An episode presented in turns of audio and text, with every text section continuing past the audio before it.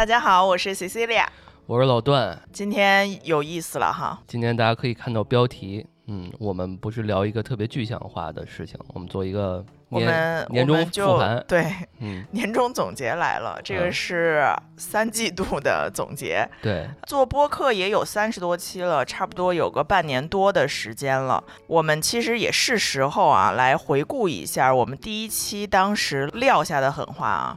我觉得说，当时我记得咱俩有问过，说就是男女朋友能不能一起干一件工作？嗯，然后咱俩当时都信誓旦旦的说没问题啊，没问题啊，男女搭配干活不累啊。对啊，我们就用播客谈恋爱啊。对啊，现在半年之后，你觉得怎么样？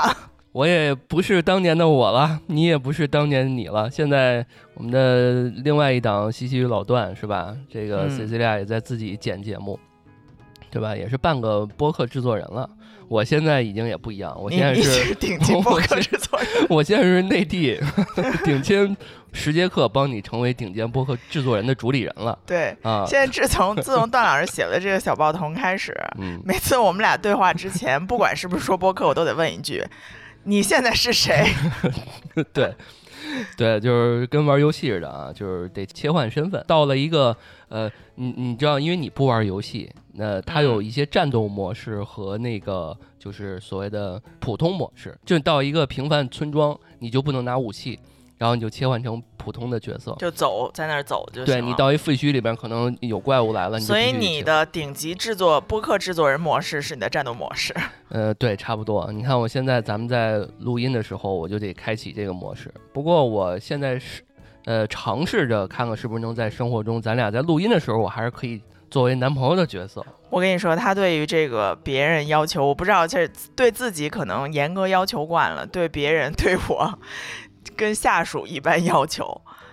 大晚上的有一天录完音了之后，因为西西与老段是一个日更播客，然后有的时候白天我们其实是没有时间录的。因为我上班的时候吧，噪音比较多，所以有的时候呢，可能就没有办法，就是找一个安静的环境，把这个十分钟给大家这么聊完了。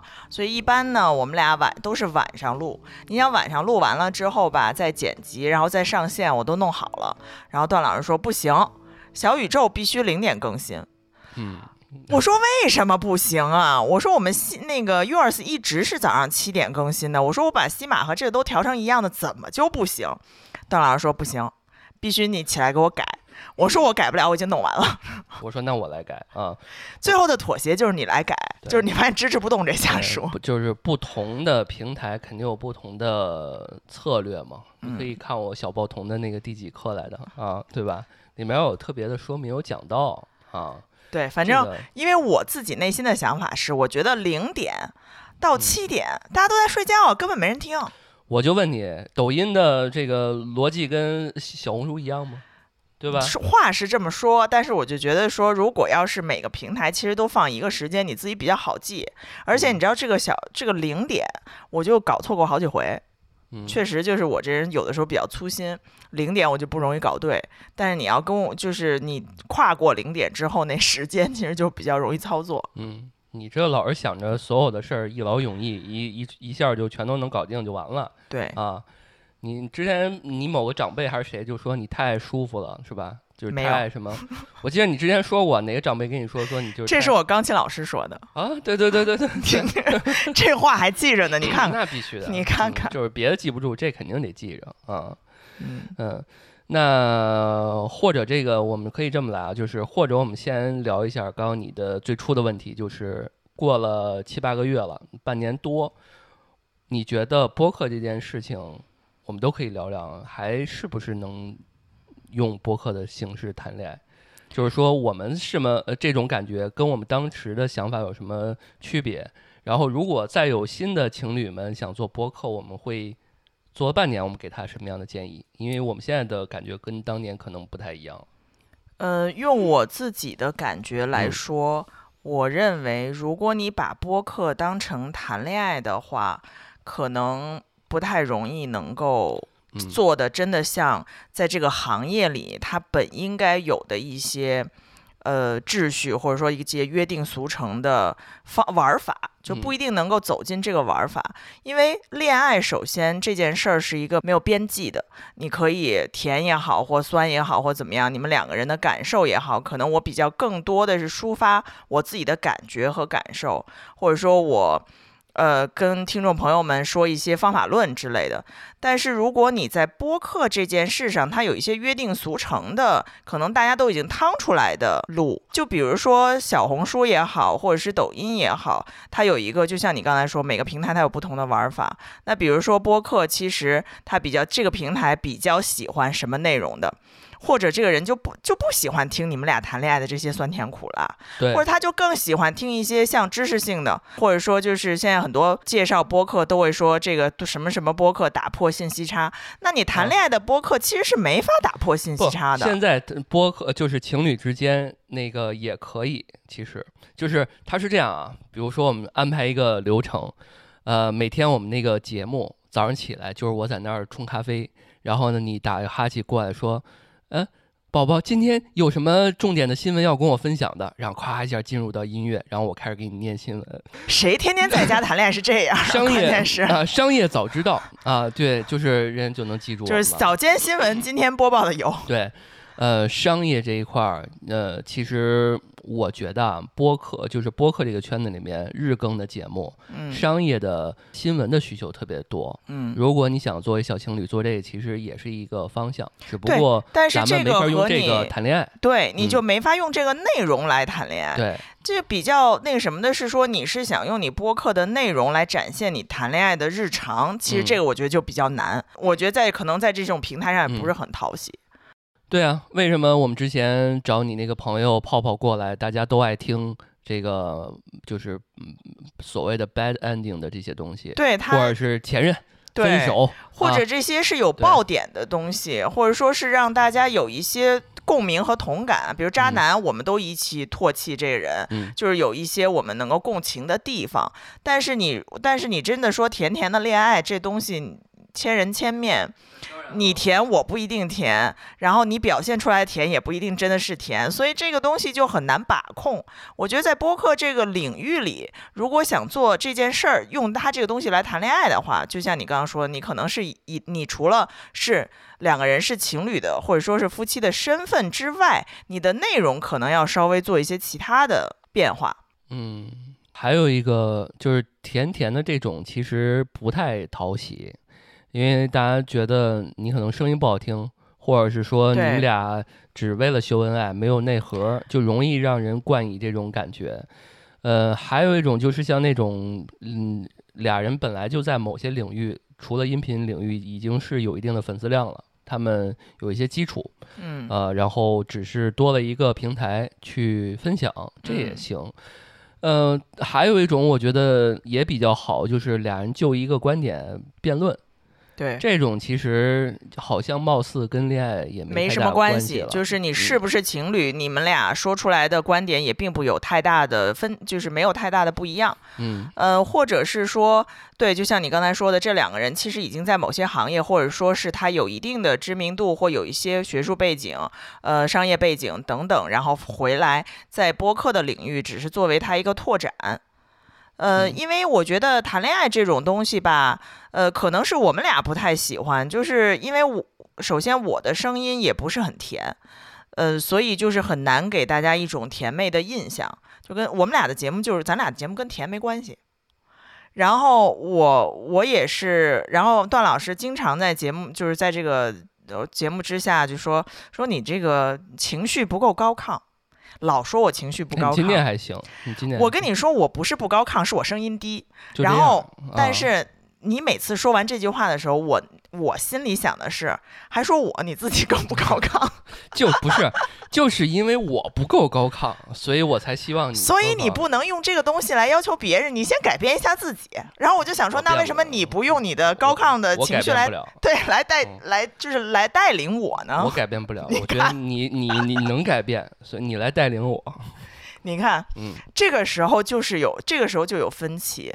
当你先说我指出我的问题的时候，我承认，我首先承认我有这个问题。但是我认为说，你既然在这领域里待了这么长时间，你不能引导一下我吗？你自己都不都学口腔口腔操了吗？但口腔操跟情绪没有关系啊。在某种意义上来讲，你自己做不到的事情，你希望别人能做到。对。但是问题在于说，好多事情不一定说我想给你提这个建议，必须得是我先做到了，你知道吗？就是领导给你提建议的时候，就是建议你。对，我我要能做，还要你干嘛？是这意思吗？对啊，我都是领导了，我还要我我我，如果我能做到，我还要你干啥呀？不就所以你这时候的身份就是顶级播客制作人。而且我还我跟听众们也说，而且我还经常跟你谈一句话，我记得你也应该最早的时候总能听到，我说这个播客肯定是以你为主的，对对吧？我很讨厌这句话，其实我知道你讨厌，我非常讨厌这句话，不怎么说了啊。你你知道我为什么我为什么这么我不喜欢这句话，就是因为我觉得说我们一起来干这个事儿吧，呃，首先你比我有经验，呃，如果以我为主的话，而且像我这种比较。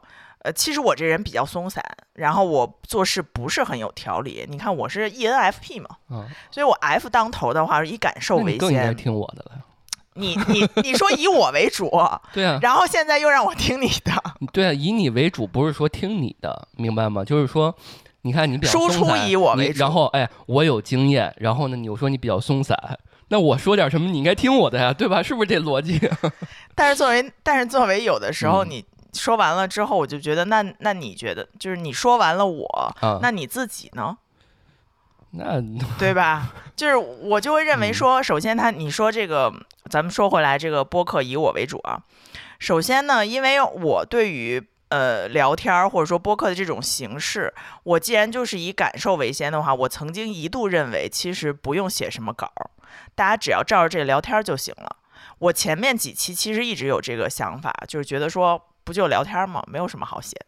但是后来我才发现，如果真的是不写的话，我就有的时候就忘了，聊不下去，或者说忘了我想说什么，或者这时候说的和我后面在回听的时候我想的那个点，其实可能我没有表达出来。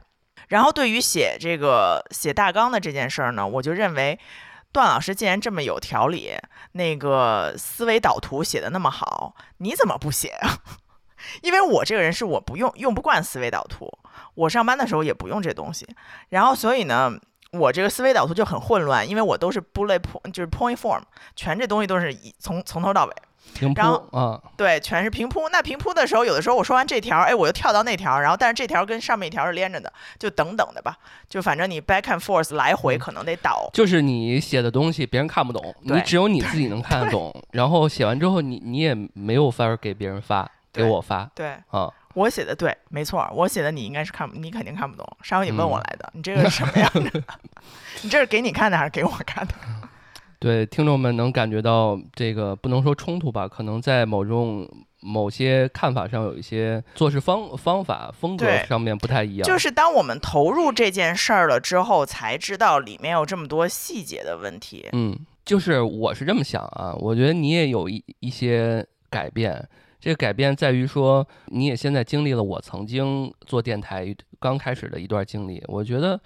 我靠！我做播客，我有这么多的倾诉欲，大家，而且我们的人又多，对吧？那么那么多人，但我慢慢发现，这个列大纲不是说为了一定要按照这个框框来，是说有些时候你在回听你的节目的时候，发现，哎呦，这块我要说一这个，我是想，当然了，即使这样也不一定能避免这些遗漏的遗憾什么的，但是我觉得多少会减少一点。另外还有一点，你看咱俩有两类节目，我觉得你是做功课比较多的，一个是就是我们那个游记相关的啊，餐厅啊，给大家介绍啊，然后从时间顺序，而且大连这还是咱俩一块儿弄的，我我我先，因为你一开始说不用那么细吧，对吧？我说那你既然就那么几天，然后我们要聊这么一期完整节目，还是要把所有的目的地为基准，然后再。扩散我的我们的想法嘛，还有一个这个就必须写，这就是说能让我们能知道在某一些时间点我们能激发我们什么样的想法。还有一点就是那个我们看看戏、看话剧这一块儿，我觉得这事儿是你感兴趣的，所以最终的结论就是说，平常的闲聊节目各个方面你是不感兴趣的，或者兴趣点没有那么的大，有可能，对吧？我们在有的时候聊一些话题的时候，确实我可能不感兴趣，或者说就是硬聊。有有些有可能会是硬聊。嗯，呃，因为我首先对于聊，呃，就像比如说我们聊电视剧，因为我觉得聊聊电视剧的话，我也不是很，我也不在行，然后平时我也不会听聊电视剧的节目。嗯。嗯，然后呢？关于游记，其实我开始聊天的时候，我确实比较我的颗粒度比较粗。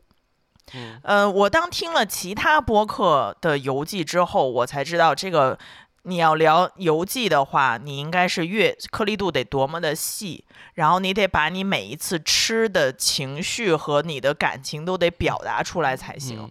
呃，有的时候我就哎，那咱这挺好吃的就过了。可能在回听的时候就会觉得说，这个好像差点事儿，确实就是有点太白了。你得发挥北京人那个那直播带货那风格气质出来，这巨好吃，你知道吗？它不仅那什么，对吧？这巨好看，大家听众们一定要去看。你得发挥这些，就可能我还是没有真正的呃觉得这东西特别好，也有可能。其实这块我想插一句，我所其实你正好说到这儿，我一直想强调说以你为主，以你为主，不是说把这个播客所有的负担和责任都放在你身上，指的是说一定要做你感兴趣的事儿，所以叫以你为主。就是如果呃，比如 yours 有你，呃，从听众们的直观感觉来看，就是说这个东西，这个播客没有你。就没有我，对，所以大家得知道，有你有的这你是 Cecilia，不是老段。不不不不是你说的 yours 有你是你为主体，你有了我才成为这个，是这个概念。我是为辅的，嗯啊，有了的人肯定是我，不是不是我有了你，因为如果是我有你，肯定是以我为主，对吧？行了，我已经乱了，是吧？是这概念吧？然后你有了我的话，我我我觉得经验这件事情是一双刃剑。坦诚讲，以我为主的咱们这三十多期节目，以我为主梳理的东西，我觉得那不是我们的类似的节目，就不是我们的风格。它可能更像于我的单口或者是安全出口的节目，就是框架啊，那个框架。但有了框架，确实就是像说嘛，你有了框架，你比较好把东西放，就比较好把东西套进去。但是它永远对于我来讲的上限就是七十五分，就到不了优秀，到不了八十分。这也就是很多时候就瓶颈，所以有些时候吧，需要一个新人带一些新的能量进来。这个新人不，嗯，指的是说咱们俩针对于做播客这件事情，因为你是一个刚进入到这个小圈子的，你应该有一些你自己感兴趣的东西。哎，我觉得这挺好玩的。那我觉得聊话剧，现在目前你能想到没有能人聊的比较好的？呃，当然也有肯定有，只是说我们，呃，一对情侣聊的，目前我没见到过。呃，聊话剧的节目比较小众，呃，有聊的很专业的，就是嗯，请呃话剧里面的主演或主创来接受采访的。嗯嗯，我觉得相对于来讲，大家还是比较小众。相对于电影来讲，电影可能你身边。十个人大概得有五六个肯定是看过的。那一部话剧在这就演三天，我觉得可能十个里有一个去看过就不错了。对，因为这种虽然小众，在我看来，它的格式和模式是跟聊电影是一样的，就是他们这种形式啊，找主创、找导演啊，呃，像我们这种其实比较少的，凭主观感受。我们在茶花女的那一期，其实是我们邀请了一位这个内部的工作人员嘛。啊，呃，也是比较了解，这其实是我们模式化、流程化比较呃完整的一期节目了。但是我更觉得做节目其实应该是我们俩内心的想法更多一点儿。其实通过做话剧类的节目，我自己比较有收获的也是，以前我只是看看完之后，你当下的那个人感觉是很兴奋的，但是呃，很少会往回再想。就是你第二天还在想这件事儿，然后你还会做一些跟这个话剧相关的呃一些 research，然后再想这个话剧当时的这个背景是怎么回事儿。就是我们每一次聊呃剧目的时候，都是会回看很长时间，就大概会准备个一两天左右，来来再找出这个话剧在当下的和我们的感受结合起来。其实这个对于我来讲，我就是觉得说，呃，你真是喜欢这个。喜欢话剧，喜欢戏剧，且你也真正去研究它了。以前我看很多，可能我看完就过了。所以这个是我觉得收获的很很好的一部分，就是说你当你喜欢一个东西的时候，其实就应该要深入的研究。以前其实我看了半天，我都没研究。嗯，对，呃，因为我我你不是采访了那个那位老师嘛，对吧？呃呃，我我觉得我能感受到你应该做了一些功课，提的一些问题，然后包括应该挺紧张的 这种感觉啊，就是呃。我觉得现就是类似于这种节目，其实是符合平台的期待和听众的期待的要求的，啊，只是说我们知道能做这样的类型的节目出来就好了。嗯，我们现在情绪有点荡了，我们得再高亢一点，再高亢，再高亢回来，再高亢回来。对我俩聊节目有一个这样的问题，就是聊着聊着就可能情绪就开始往往平稳的角度去走了。可能刚因为有的时候就是会说你把我说服了，然后我可能就哎没话了，然后我就就然后我可能就就哦那就刚刚我刚我说那些你其实都是都是被我说服了是吗？你也没说什么呀，我打个比方。哦哦哦，那以你为主说服你了吗？没有，我该给建议。嗯，你刚刚不是说如果有要是在做有情侣们还想用播客谈恋爱的话，觉得还能不能谈恋爱吗？对吧？嗯，我觉得你们就干点别的吧。嗯，其实我我也这么想的，因为那个，我就目前来看，播客这件事情，呃，不能说完全说给我们俩造成了一些负担，但是有些时候其实挺累的。对，啊，呃，周末的时候，因为我们是周末的时候见面，平常时候大家都各忙各的，上班啊什么的。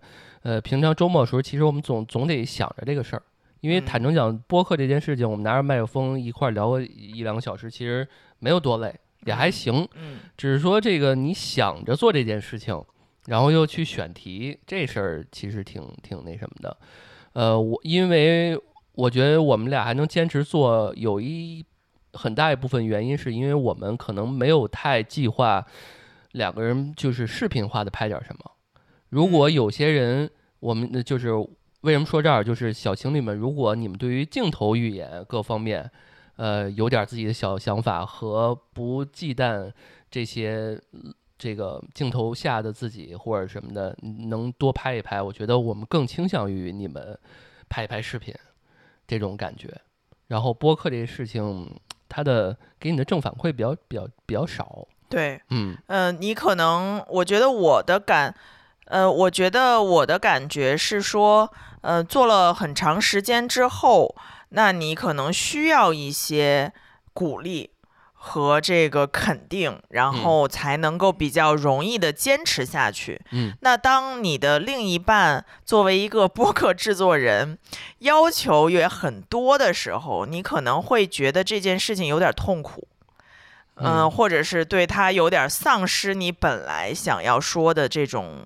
欲望，嗯，呃，因为有一点是说，呃，我本身在做这件事儿之前，我只是听播客多，呃，我会觉得说这东西可能也不是那么难。那既然想做一做，就是想做的话，做一做也无妨。因为我是一个特别愿意尝试新东西的人，但是我这个人不爱不会坚持，就是我的一个缺点，就是我坚持这个能力比较低。嗯。所以这是咱俩做播客这件事情，对于你来讲是一个坚持计划，是吧？对，就是说我能坚持做多久，就像我们的日更播客能坚持更新多久，呃，也是对我自己的一个督促。嗯嗯，在作为你要把它当做一个你日常生活当中的一个，就是日常生活的一部分。然后呢，还有一点是，我其实我觉得我的语文能力哈，并没有那么优秀。嗯，所以呢，我就回想起来，我就觉得说，其实你播客说话和你写作文和你看很多文学作品，其实都是相关联的。当你叙述一件事情、表达的时候，你可以表达的很丰富多彩，你也可以表达的很直白。所以，对于这个听众的听感来讲，一个很直白的一件事儿，我今天洗了一条裤子，就可能过去了。就是还是如何能够把你的语言润色成大家比较喜欢听到的感觉，我觉得这个比我想象当中要难。呃，我一直在就是我一直在想说学习一下那个 storytelling 的能力，有一本书就专门讲这个。就任何就是你怎么把这一件好，我们俩咱俩之前也讨论过，就是在做 presentation 的时候，呃，它是有一个项目，就是怎么教你把很多东西就是讲故事怎么讲，呃，因为我记得现在小孩儿，呃，那时候我上小学的，我表妹就学过这样的课程，在大家面前怎么把这件事儿讲出来。当然他们那考试是就是一个大礼堂，然后一个小孩儿，就大概都是十岁。我想啊，大概都是在十二、十、十一、十二左右的，它分等级的。然后上台去把这个故事讲的惟妙惟肖，然后逗着逗得下面人哈哈大笑。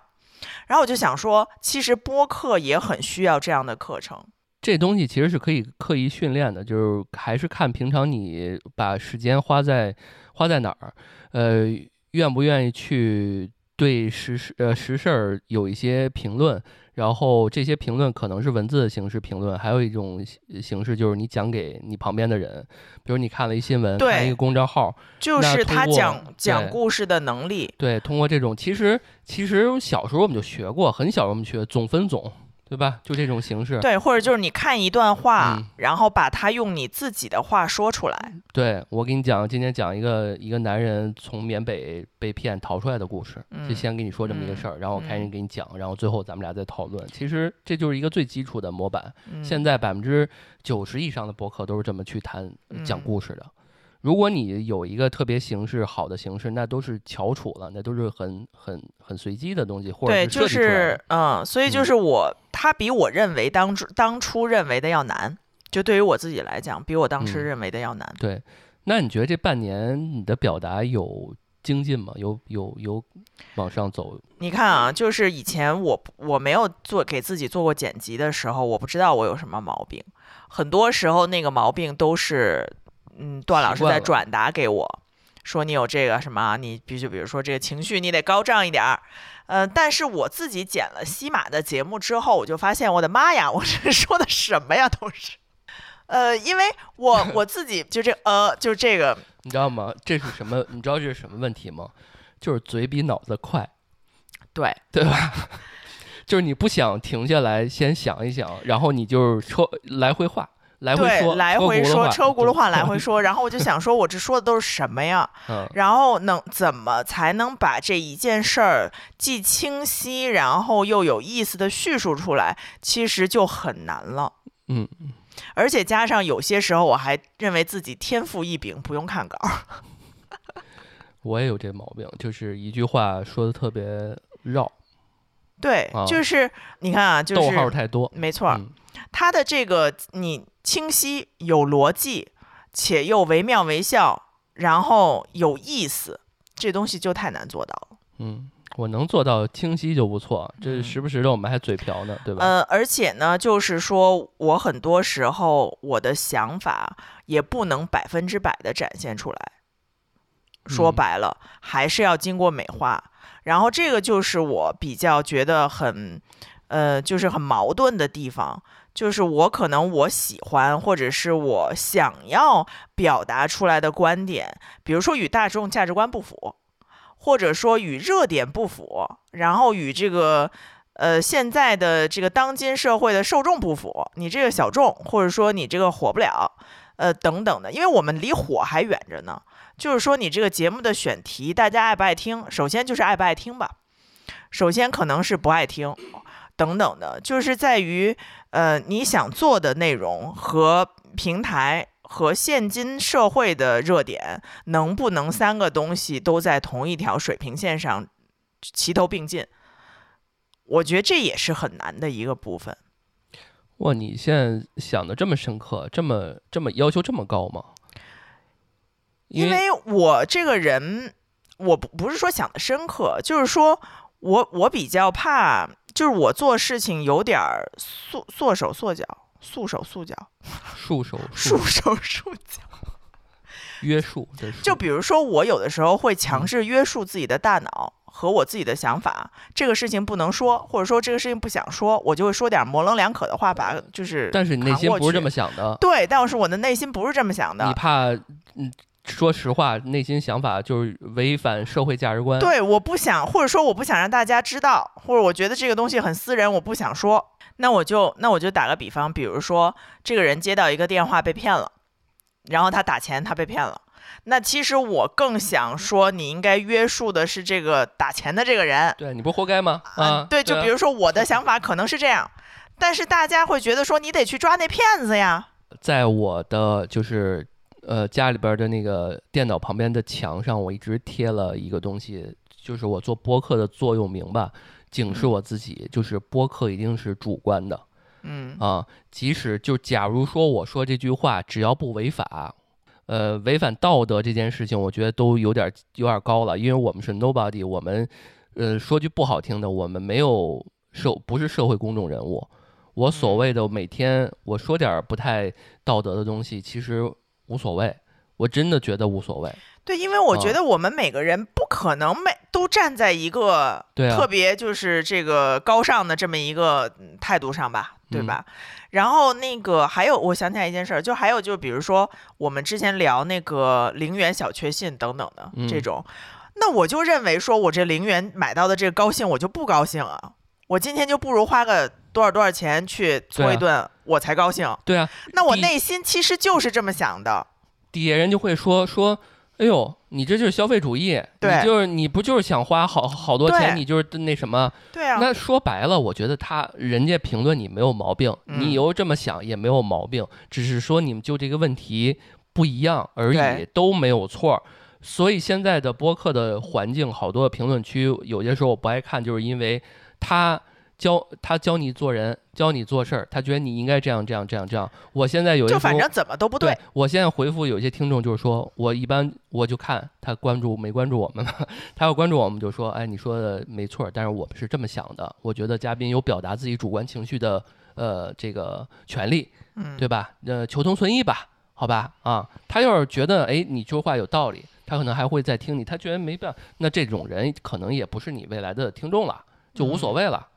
对，我觉得你可能还是得突破这个圈儿。对，就是呃，当然了，我觉得这个你得看看哪些度是确实不能说，就肯定是不能说的，因为我们做这博客，未来还是希倾向于或者希望我们能火的，对吧？如果我们哪天火，人家再回听我们之前节目，说我靠，现在这有点套路，之前这人怎么价值观不正确？这不是受害者有罪论吗？他他就肯定会说你，啊，你这这人这女的消费主义。就知道享受奢靡生活什么的，对啊，那我觉得也不太行，所以你就看看，这就是一个语言技巧、语言的艺术。对，所以就是在这个时候，我对于一个新手来讲，其实还挺难的。然后我之前看其他的有一个播客底下自己评论自己置顶的评论，就是这是我的地盘，我想说什么就说什么。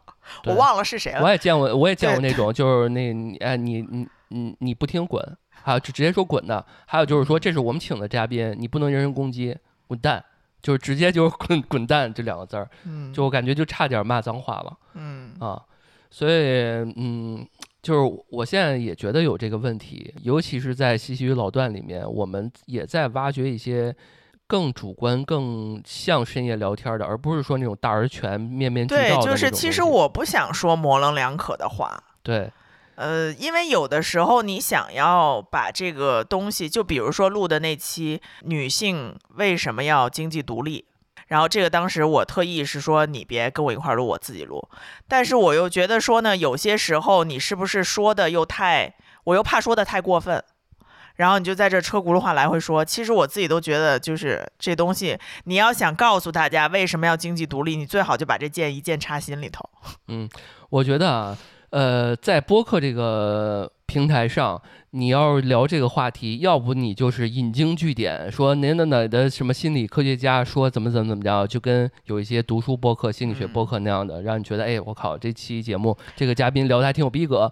另外一个方向就是，就是纯主观、纯个人魅力的。嗯，除了这两点，我觉得任何其实别类别的类型风格的都是火不了。就是如果你看你想往哪个方向去走，你就说，哎呀，女性一定要好好的呃守住好自己阵地，不能说有了不同的身份的时候就要呃丧失这个社会的一些这个呃责任，就不去工作了，家当家庭主妇什么什么，肯定是你你肯定是这个方向去聊，那没有一点戏都没有，没有人听，大家就觉得听最后我获得了什么呀？好像啥也没获得。对呀，所以就是说，如果我要是说例子，或者说我身边的谁谁谁怎么怎么样了，然后，但是这种其实你的例子也是片面的，你认识的人是有限的，你的例子是隐私的，而且你的例子就我都能猜到啊，我一个朋友已经一直当家庭主妇，然后结果离婚了，或者被劈腿了，或者出轨了啊，就说明最后啥也没得到啊，什么怎么怎么着的，呃。那就就说明什么什么，就是这种例子让人觉得特别的很无力、无聊。嗯，就是我听的太多了。对，啊，所以观点性类型的东西，呃，你觉得在这种情况下有没有反向促使你多去看看书，或者是这种？一定是。我我有这个想，我是有这个呃，与这些就是所谓的就是指导我想多输入点内容了。对，因为你才对你在每次做节目的时候，就会发现这个东西很匮乏，就语言也匮乏，是知识也匮乏。嗯，所以这个确实是领导你能够继续学习的一个东西。就如果朋友们是以这个目的的话，其实它确实能够帮助你学习。嗯嗯，所以找定位这件事情，虽然我不太想在两人的这种。偏日常、偏生活类的播客，尤其是比如说呃情侣，或者是你们俩已经步入婚姻的这种情况，我不太想用这种方式来表达。但是呢，可能客观的事实还是这样的，就是你们还是得下点功夫啊，总有一个风格和爆点能让你们把这事儿给持续下去。如果所有都是说结合热点八卦这种方向的话，可能也只只能像我们西西老段这种，就是慢慢探索，慢慢修正，慢慢的找到我们自己的风格。嗯啊，然后我觉得，呃，有呃，yours 有你呢，是我们俩想，我们一开始做的时候是想让他做播客谈恋爱，嗯，对吧？但是呢，我们一直没想到酸甜苦辣咸这些东西，我们到底能摘到哪一块儿？貌似我们俩也不是那种总吵架的。好像没吵过架，因为我们发现我们不善于把日常放在播客里讲。嗯，我们也尝试过，其实我们有一小半的节目，对，是讲聊过涉及到我们但是你会觉得说，并不是，就是说我们想聊的这件事情。对啊，因为比如说我们俩去这周末去干了啥，你做了什么饭，我觉得还不如发个朋友圈，挺开心的，举个杯，完了我。嗯嗯，把我们的洗菜怎么买的菜在节目中里边再讲一遍，我觉得好像不是对，就是让你感觉到这东西有点儿有点刻意。对对，如果就是说我们俩在买菜过程中看到一个有趣的现象，我们聊一聊，呃，深入的做功课也倒行，因为我们俩不是那种，我们俩偏向于。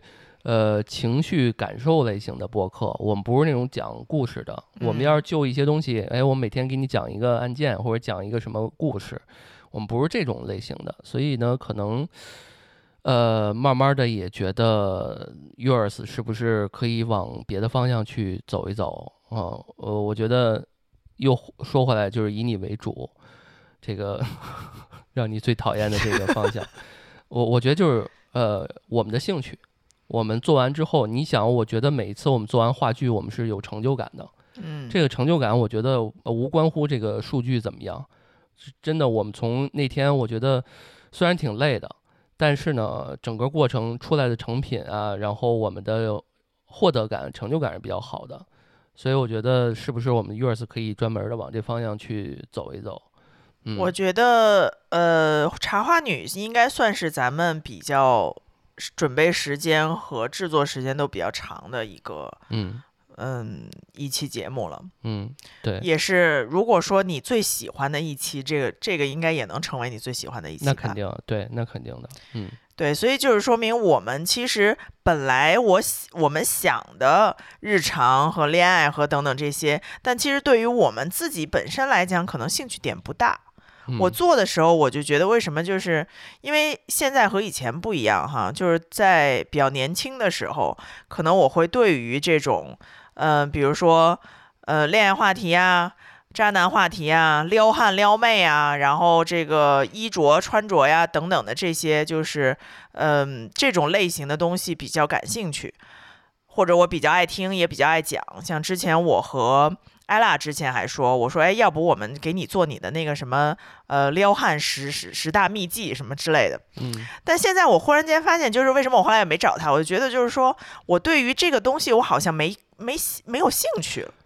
而且，呃，当然了，兴趣很重要。而且呢，现在的对于这方面的受众是零零后这些小孩儿，他们听不了你的一些，他们而且我觉得。对，而且我觉得现在的大家女性主义觉醒了之后，我心想，我现在想的是我撩什么呀？我用得着吗？我不需要。嗯，就我现在更多的我想的是我不需要。嗯啊。就是现在好像更多的是想自己当大女主，离这个离这个呃以前的这种可能的价值观呃不是价值观了，就是可能离以前的这种恋爱的这种方式和以前不一样了。嗯，我觉得我们可能随着一可能是因为年龄在这儿，确实你不想再去跟跟撩汉相关的话题，我都觉得有点就是有点没意思了，过去了。嗯，可能我长大了，可能可能还有一点就是，因为我们在一起一年多，呃，我始终觉得，假如说我出去去一个别的电台，或者是在我们那个电台聊一聊我是怎么撩妹的，总觉得也很奇怪。这个我自己都觉得奇怪。我我先不说你听不听，会不会琢磨我这个人。假如说换个位思考，假如你去，这也是之前。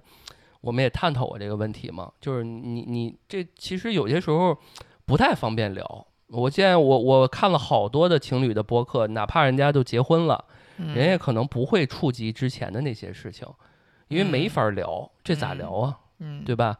我去一个别的电台，我说呃，然后人家聊那个感情怎么撩妹，然后我给人支点招，对吧？人家说我靠，快来啊，西西西，你看你家。老段在这儿说的什么暴言暴语，对吧？就是他肯定会有这种，即使咱俩可能已经沟通好了，就这么一个戏剧效果。嗯，但是呢，有些时候，呃，对，就是经不起。嗯，或者是说，其实我们本身自己是无所谓的，但是有的时候碍于说，呃，既然是已经是这个节目是这个人设，可能说这个东西就不太合适。呃，我更多的呢，可能我没有想到你的那个层面，我更多想到就是我自己。觉得这个东西已经不是我现在生活的方向了，嗯，或者说也不是我感兴趣的方向了。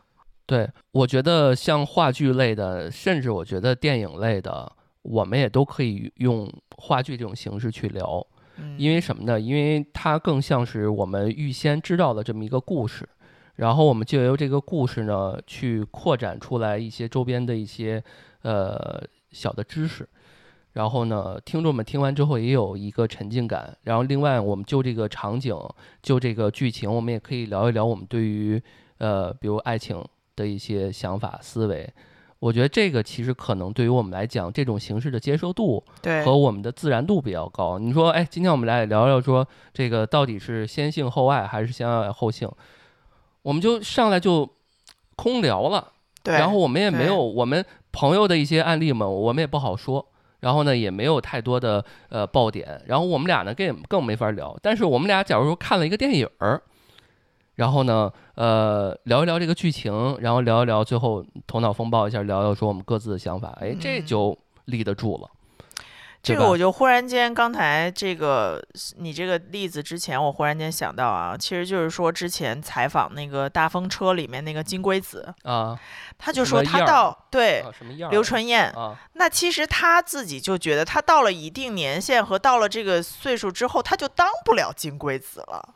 嗯，但是有一次我听前几天前一段时间，但他还是还是那个声音，他还是能表达那个声音，对对对对，那个是他自己与生俱来的，但是他自己他就觉得我当不了了。那何炅也当不了大拇哥了呀，对不对？董浩叔叔，对，就是你过了那个岁数，你就干不了这个事儿了。对，嗯嗯，或者你就得换一个方向来干这个事儿。嗯，就比如说我当不了儿童节目主持人，我也办不了可爱了，但是我可能当制作人了。嗯，就这种对转变一个角色，但是你还是在这个领域里。嗯，你比如说现在各大国家都开始嗯嗯人口老龄化。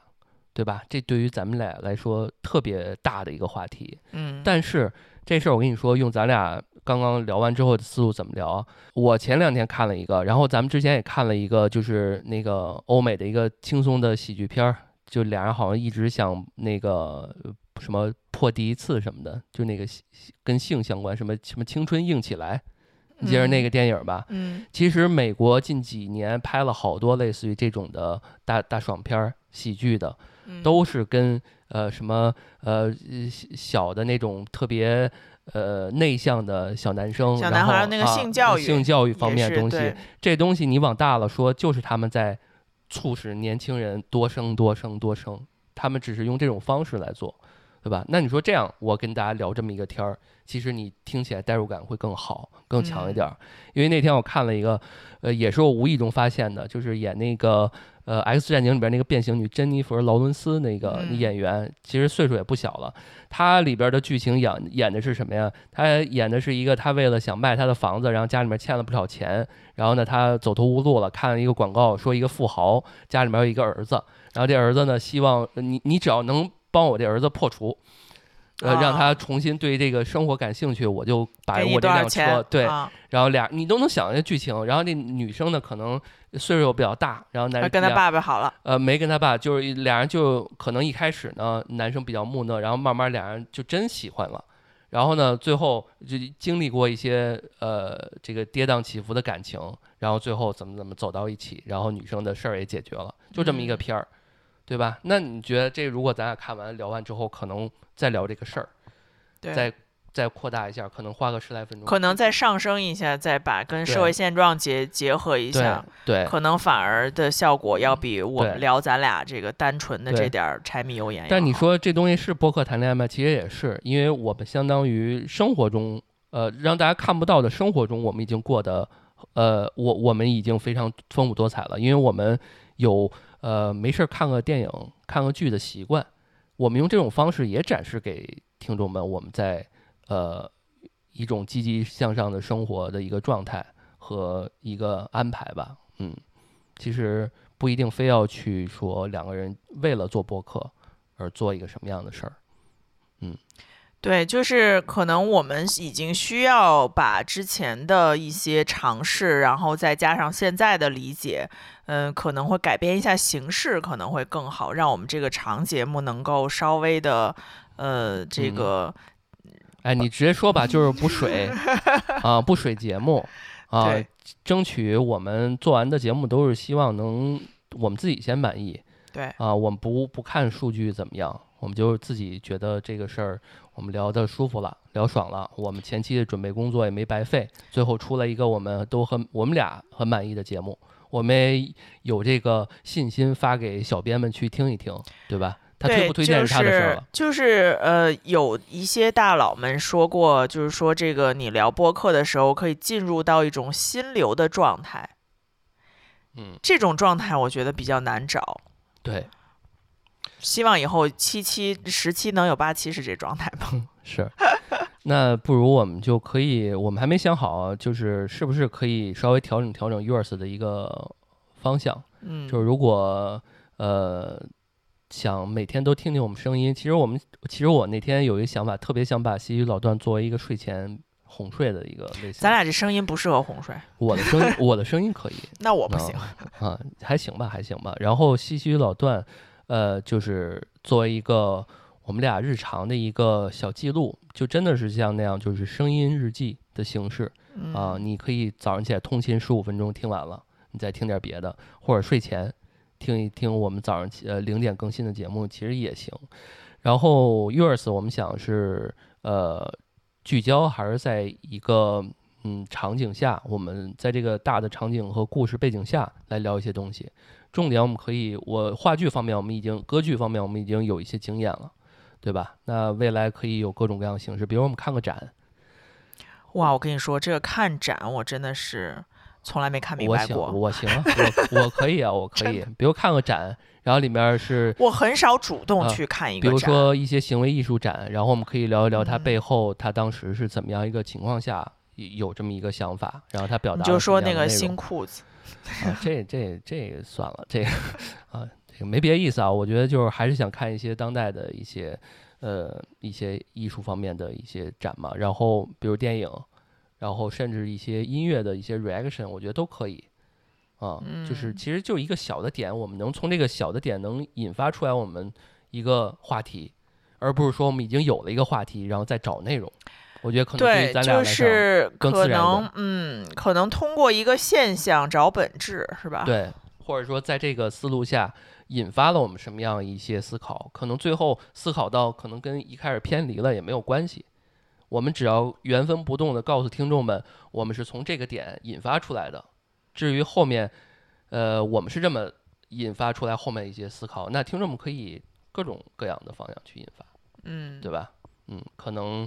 呃，yours，我们更希望的是，嗯，有你其实也是有大家嘛，嗯，对吧？就是可能效果确实会好一些，会好一些，嗯嗯。那我们这期的讨论就到这里，嗯，好，我们争取每每过一段时间就讨论讨论啊，我们就每个季度复盘一下，是吧？行，Q 三业绩完成了哈。那如果听众朋友们喜欢我们之前聊的一些戏剧类的。节目的话，也欢迎大家给我们留言，然后对我们有什么其他类型的建议的话，也可以在评论区留下你的宝贵意见。好，那这期节目就到这儿了，感谢大家收听《Yours 有你》，我们下期再见，拜拜，拜拜。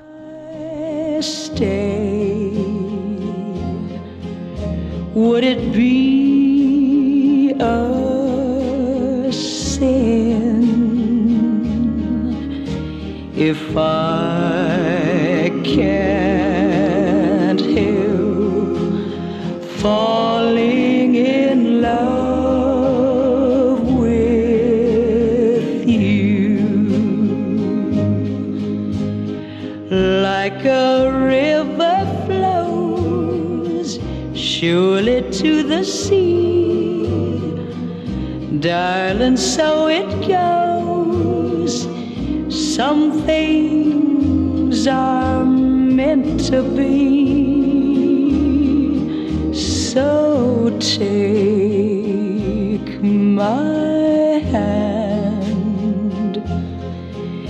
take my whole